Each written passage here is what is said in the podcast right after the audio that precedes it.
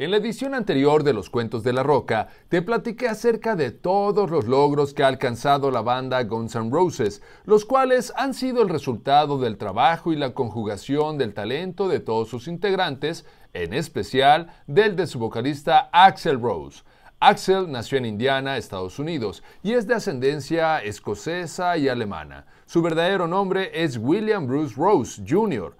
cuando el pequeño tenía tan solo dos años, su madre se divorció del padre de Axel. Posteriormente se volvió a casar con un hombre llamado Stephen, quien resultó ser una persona muy violenta que la golpeaba a ella y a sus hijos. Axel comenzó a tocar el piano y a cantar en el coro de la iglesia a la edad de cinco años, ya que por el fanatismo religioso de su padrastro, su familia solía asistir al templo hasta ocho veces por semana. Rose sufrió abuso sexual por parte de su padrastro durante toda su infancia y, aunque el pequeño se lo dijo a su mamá, ella no le creyó porque consideró que su esposo, a pesar de ser una persona violenta, nunca sería capaz de hacer algo así.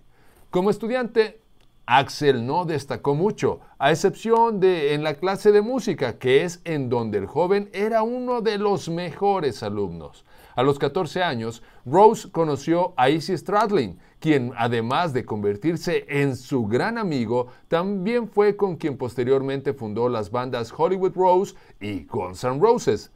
Cuando Axel cumplió 17 años, formó su primera banda, a la que llamó AXL, que es de donde el joven tomó su nombre artístico. Y para cuando cumplió 18, Rose ya era considerado el muchacho más problemático de su pueblo a tal grado de que había sido arrestado en más de 15 ocasiones por diferentes delitos, pero, a pesar de lo que muchas personas creían, sus problemas no eran ocasionados por la utilización de drogas, ya que él nunca ha sido un gran consumidor de ese tipo de sustancias.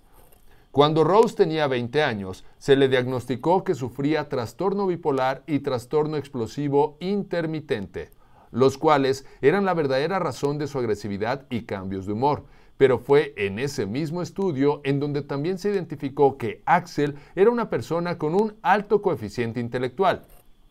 En 1986, Rose sentía tanta presión en su vida que intentó suicidarse, pero afortunadamente no lo logró y en cambio utilizó esas difíciles experiencias de vida para componer algunas de las mejores canciones de Guns N' Roses. Pero de eso mejor te seguiré contando en el siguiente capítulo de Los Cuentos de la Roca.